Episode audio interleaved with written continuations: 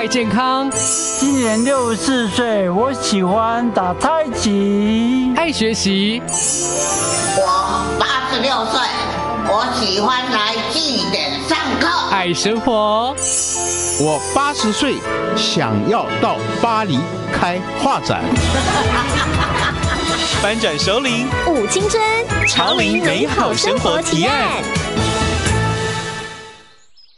欢迎收听《翻转首领舞青春潮林美好生活提案》，我是快乐主理人碧莲。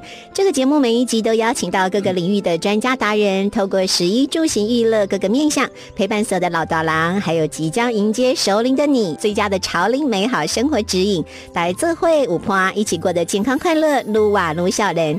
每个礼拜六在港都电台九八点三播出，也会同步上架好事风云榜 Podcast 频道。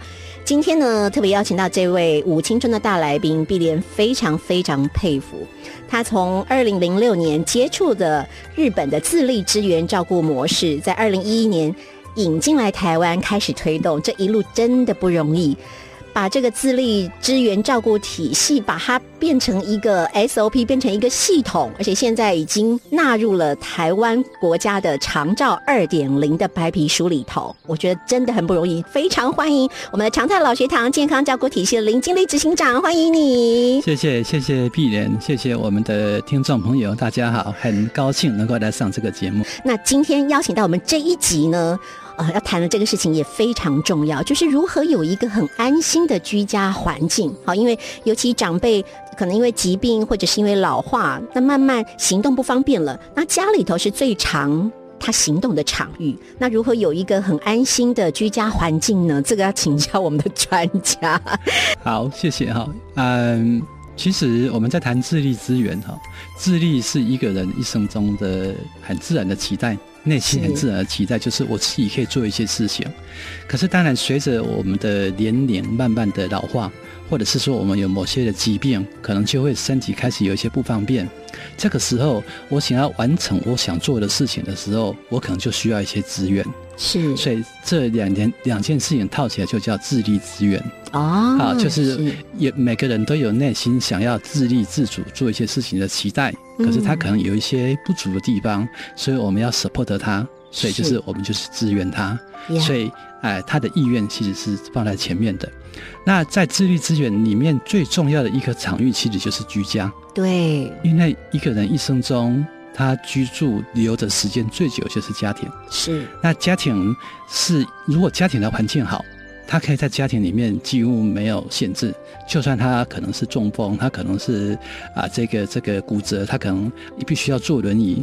可是居家的环境如果是让他方便的，是适合他使用的，那他在居家里面就不会有障碍。嗯，所以在居家里面，他就可以发挥他百分之一百的智力的生活能力。当然，当然可能出去外面还需要多一点协助了哈。是，对。刚刚那个执行长一来就跟我讲说，那个碧莲呐，那个要记得哦，这个六十五岁以后啊，你一定要找一个有电梯的公寓或大楼住哈，因为这是一个很重要的问题，对不对？你脚家里是透天厝，只有楼梯的话，其实就很不适合长者啊。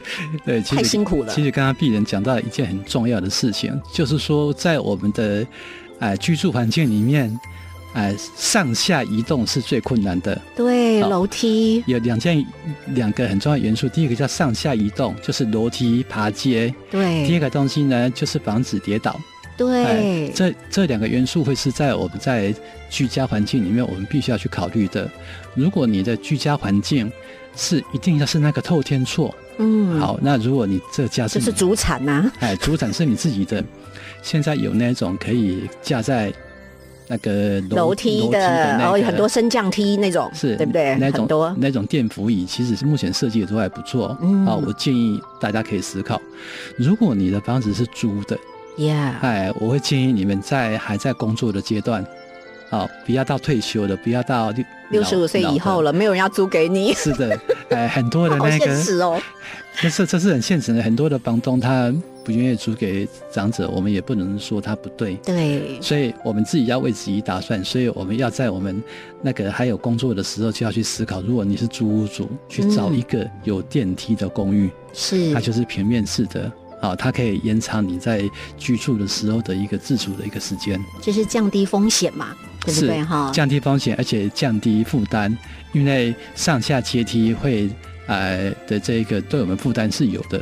啊，而且在上下阶梯的过程中，其实风险也是很容易发生。嗯，真的很容易。其实我就看过长辈年纪真的很大的，那个楼梯都不是走的，都是用爬的。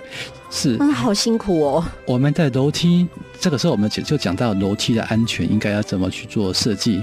嗯，我们居家有时候的那个阶梯呀，哈啊，可能会有几种情况，就是啊，当时为了要豪华，所以我们可能用的是大理石。哦，那好滑哦。对，很漂亮，可是它很滑。当时可能为了要有很有质感，所以我我们用的可能是呃木做的地板。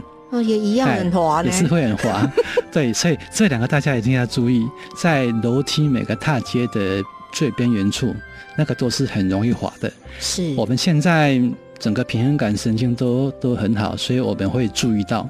可是对一个长者，他就是一个最危险的地方。那要怎么做呢？可能大家要牺牲一。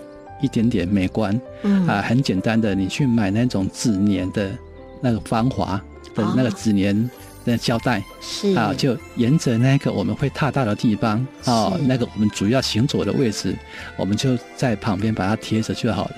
哦，好，它可以降低长辈百分之七十几以上的跌倒风险。再就是楼梯的扶手，大家一定要注意，一定要有扶手啊。对。而且扶手必须要是适合可以握的。我们过去的扶手哈，都会想说，有的是很豪华，所以扶手就很大一只木头嘛。对。所以我们就划不住，根本抓不了。哎，我们只能扶而不能握。哦。哎，如果是你们家里面有长辈还在爬楼梯的时候，嗯，我会建议你们在那样子的扶手旁边呢，再增加一只，或另外一面增加一个那个差不多直径。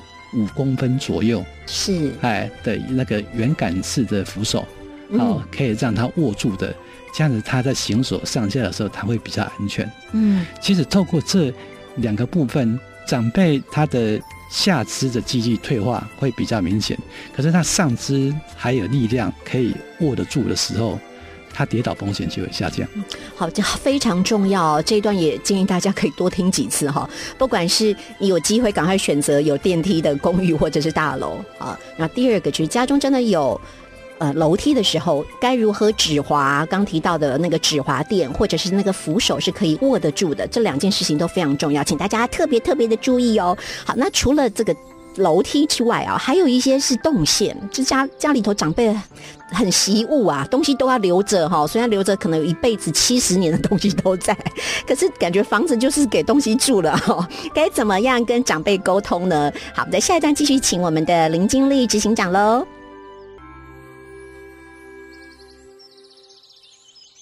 欢迎收听《翻转收林舞青春潮林美好生活提案》，我是快乐主理人碧莲。今天在现场是我们的常态老学堂健康照顾体系的林经理执行长，要请教执行长啊，这个长辈啊很惜物品，东西舍不得丢，家里都是东西，该怎么办呐？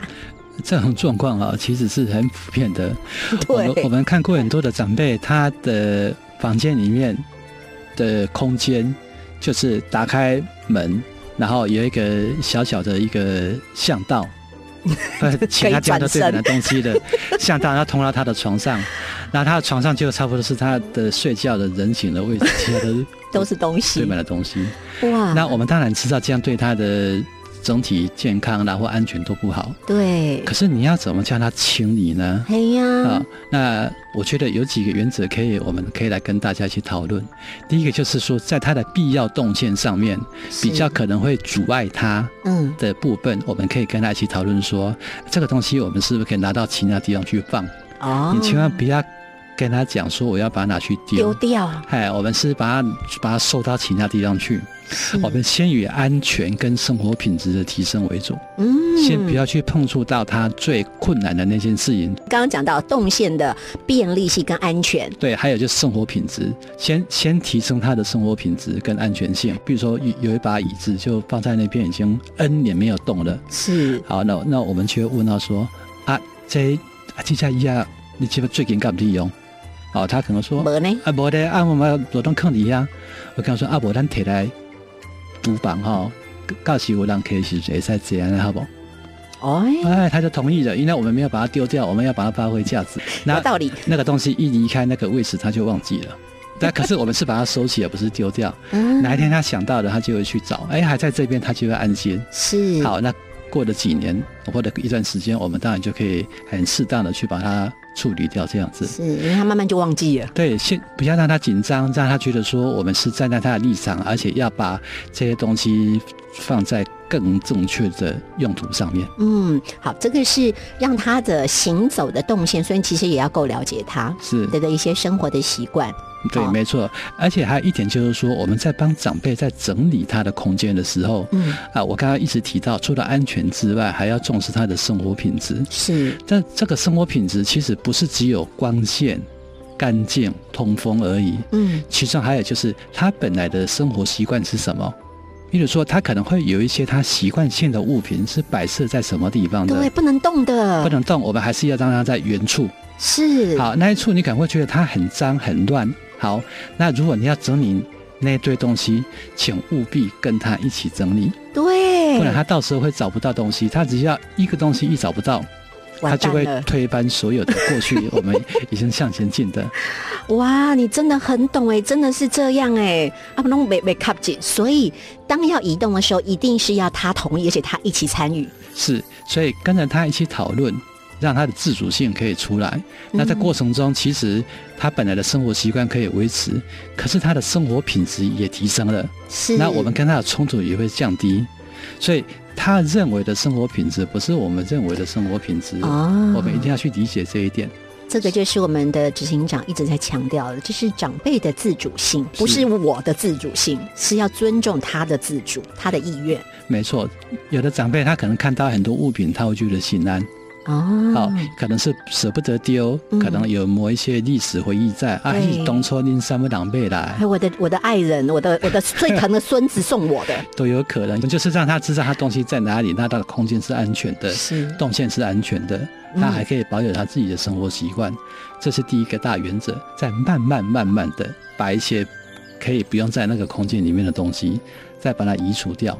嗯所以其实，在谈长辈的居家安全跟自主空间的时候，这两者必须要达到一个平衡，才能够让长辈觉得我不是被剥夺了我的自主性。对，或者剥夺了我的资产，或者剥夺了我的自由，没错，啊、这些哎都是很重要的。那还有提到一个，其实是呃床头，是不是？他睡觉的床也很重要，对。怎么样才是更安全？啊、应该我们可以去注意长辈他的身体的移动的的姿势了哈。是。因为呃，在一个居家里面，最容易跌倒的地方其实是这个下床的时候，哦，我一直以为是浴室，浴室跟厕所它也容易跌倒，是。可是下床更容易跌倒，因为我我们下床通常是两个啊因两个因素让下床容易跌倒，第一个就是半夜起来上厕所。起，来上厕所，嗯，再来第二个我们床太高，哦，他打北电。对，我们的床通常都有到六十公分以上那么高，是，所以我们坐在床沿的时候，脚掌是没有办法牢牢踩在地上的，嗯，所以会有一点向下滑的感觉。哦，所以如果他又有又灯光昏暗，又刚起床，有姿势性低血压，是。又这样向下滑，但不小心就会扑倒。哦。百哦分，之七十在居家跌倒都是在床边。哇，那该怎么办？然后，因为每一个长辈他都会有他的惯用手或惯用侧，对，如果有从右边，有从左边，，对，如果说那个床的位置可以调整，让它是从它的惯用侧下来，那当然就比较容易降降低跌倒。是如果不如果没有办法的话，那我们就可以这个在他的床边，哈、他的惯用手的地方放置一个比较不容易移动、可以撑着的东西。哦，比如说椅子，对，一个有靠背的椅子啊、哦，或者是说我们可以去买一个四脚拐，把它绑在床沿旁边，哦。就会形成是一个很好的扶手，一个支柱，哦一个扶手。那这样他下床就不容易跌倒了。嗯，所以床头的位置其实主要是考虑到它的惯用方啊、哦，如果他的那如果说这个这个真的都没办法克服的话，那可能就要考虑到把床下降降低。是，这哎好像是一个更简单的方法，对不对？最好的床下床的高度其实是要脚可以踩着很平稳，对不对，也就是说，你坐在床沿的时候，你的两脚可以刚好呈九十度左右，可以踩踩到地板上面。嗯也就是说差 差不多四十到四十五公分。好，所以听众朋友有听到喽，好，这个高度是刚刚好，所以不管你是呃要重新改装、买床垫、买 买床哦，都可以记得这个，呃，因为每个人都会老了哈，先做准备起来放哈，不要到时候还要改，其实也很麻烦。不过刚刚讲已经没有办法改了，刚刚我们的执行长有建议了这几个方式，大家都要记起来哦。好，那在下一段我们要继续请教我们的林经理执行长，还有一些刚刚讲到。就是卧房，另外还有一个是浴室跌倒，对不对？好，该怎么预防呢？我们在下段节目继续请我们的林经理执行长喽。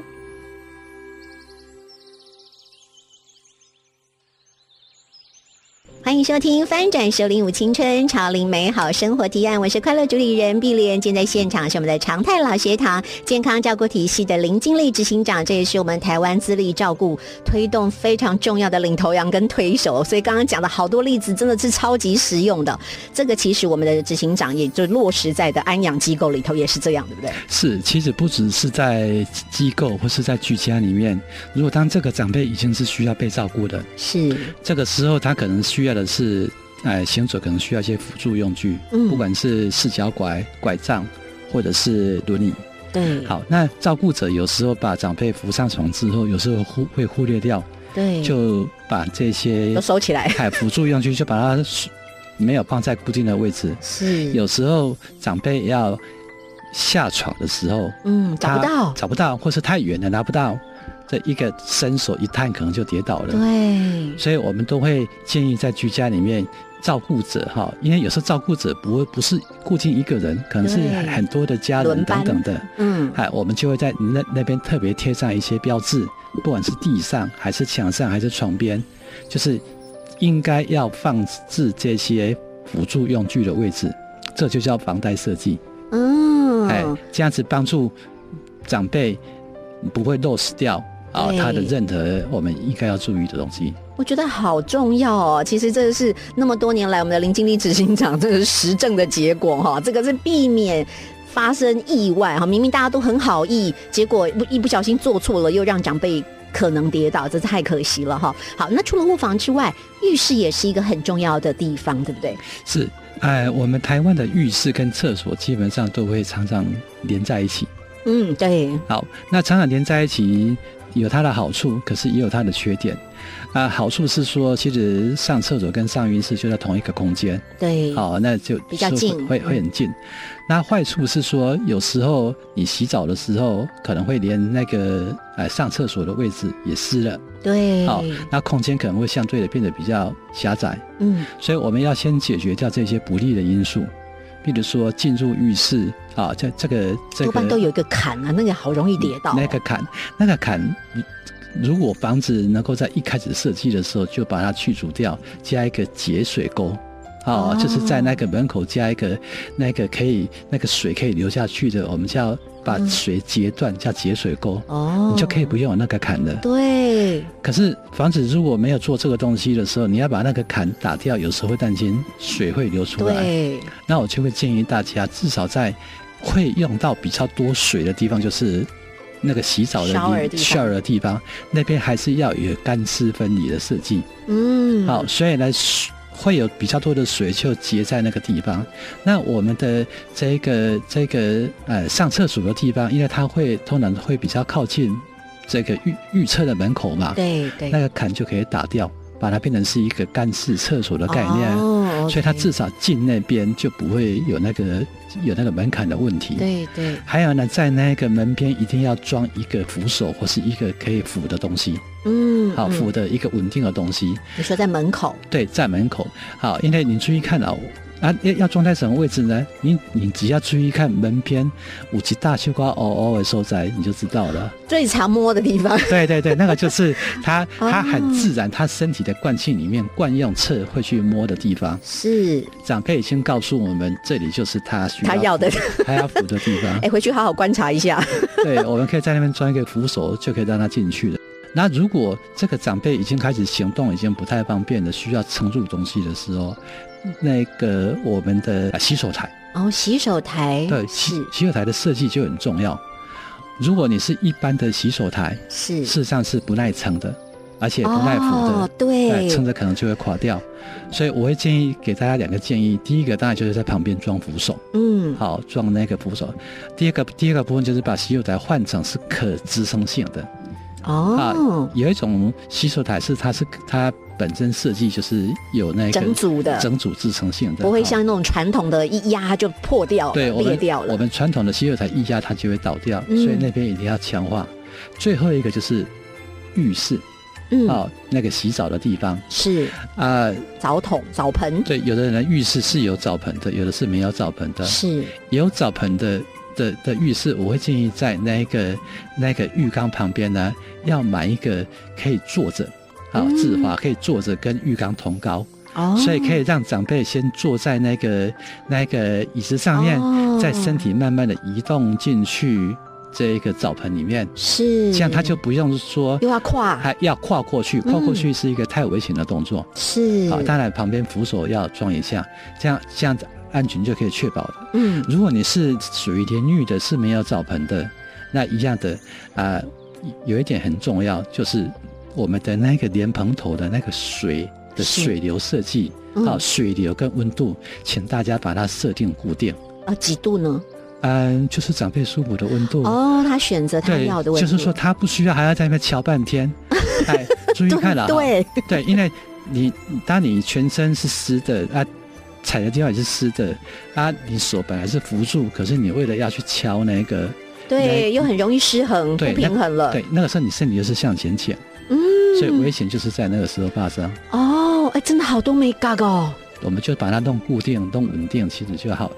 所以我们去想象一下，如果是你是一个行动不便者进去整个完成的整个过程中，有哪些姿势是会让你失去平衡？嗯，第一个抬脚，是，第二个弯腰，对。第，三个转身。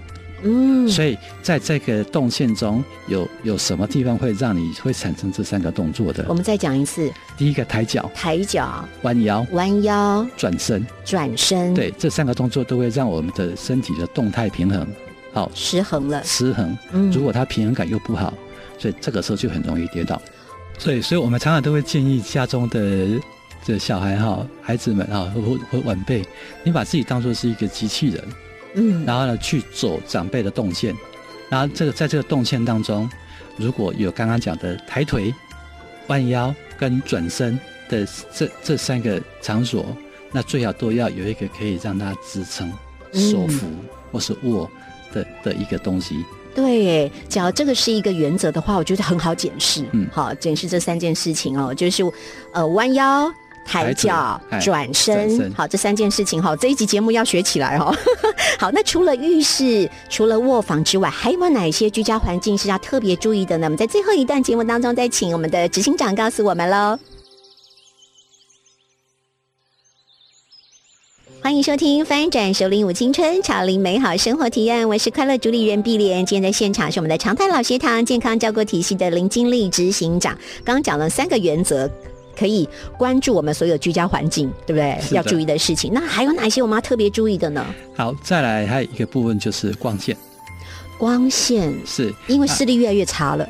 第一个视力越来越差，第二个就是我们啊、呃长辈经常半夜起床，因为频尿，哎、可能频尿，也有可能睡睡不着，是也，有可能是失智造成的这个时序颠倒，嗯，对所，以他半夜起床的的机会会比年轻人还要来的更多。嗯，那我们怎么样的能够在他半夜起床之后的居家空间有一些啊灯光的设计，嗯，可以避免掉这些问题呢？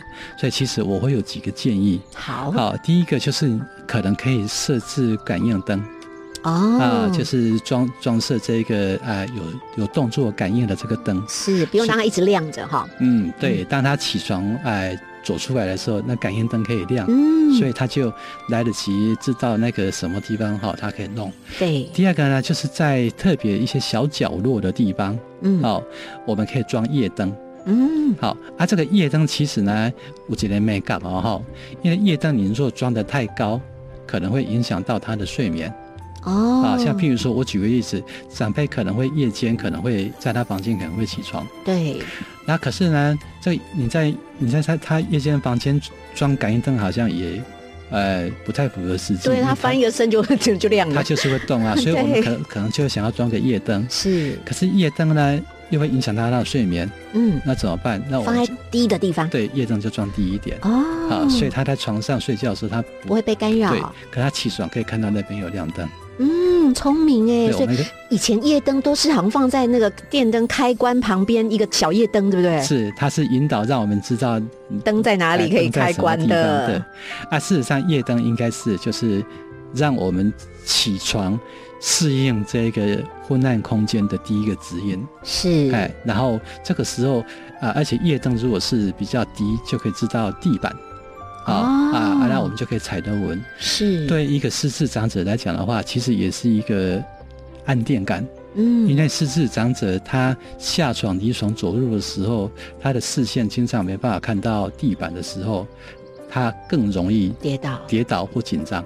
嗯，好，所以把地灯把它降低，等于是帮他的路照明，对不对？没错好对不对？让他看到哦，前方的路是长怎样的。OK，啊在那边会有安心感，就很好。嗯那另外还有一个空间，其实对长辈，尤尤其是女性长辈，非常非常厨重要就是厨房。哎，对，我们对于厨房的思考哈，可能要跟过去不太一样，因为过去它的厨房运用的时候，可能东西会放高嘛哈等等的，都当它拿不到啊！以哎前还要搬椅子上去拿，那些东西，我们就要把应该可以，它必须哎常用得到的，是，就是在它的周遭，周对遭还嗯抬手就可以拿得到的地方不用。再垫脚尖了，千万不能垫脚尖，垫脚尖就会非常的危险。很容易滑倒或者是跌倒。没错，嗯，在第二件事情就是说，在它在主要它在那个那个烹调的位置，是，就是琉璃台，还有那个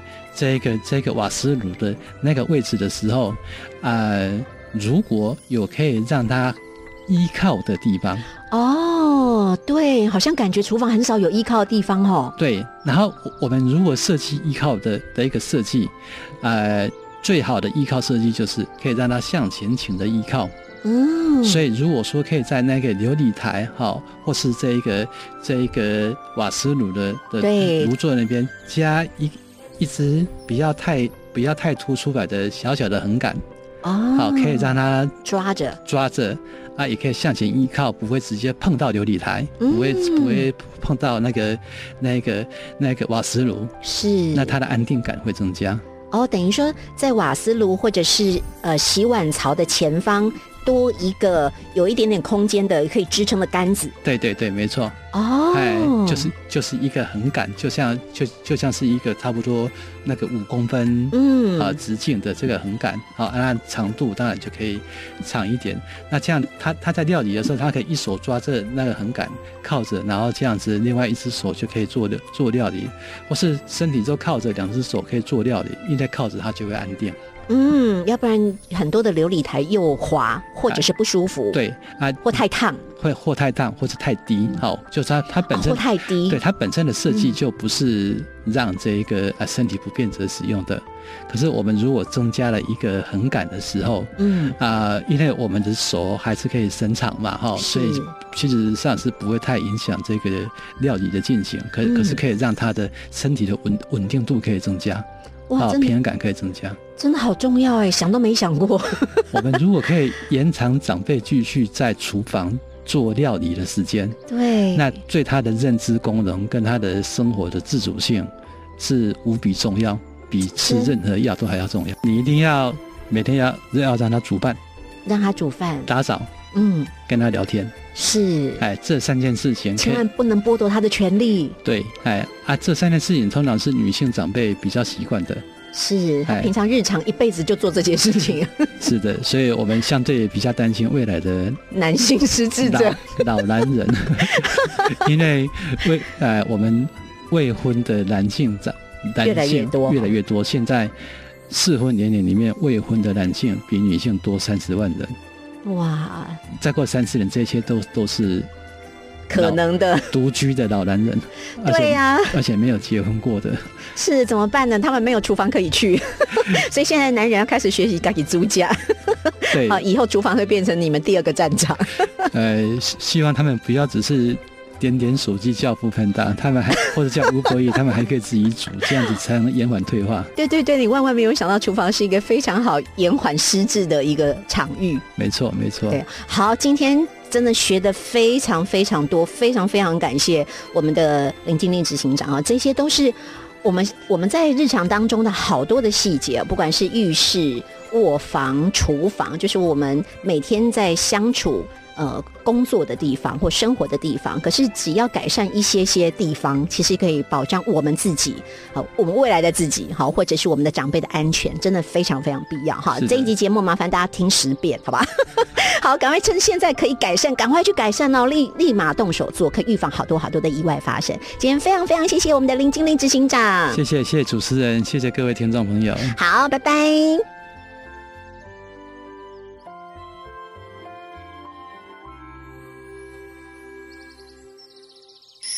港都电台邀您一同翻转熟龄幸福人生。以上节目由文化部影视及流行音乐产业局补助直播。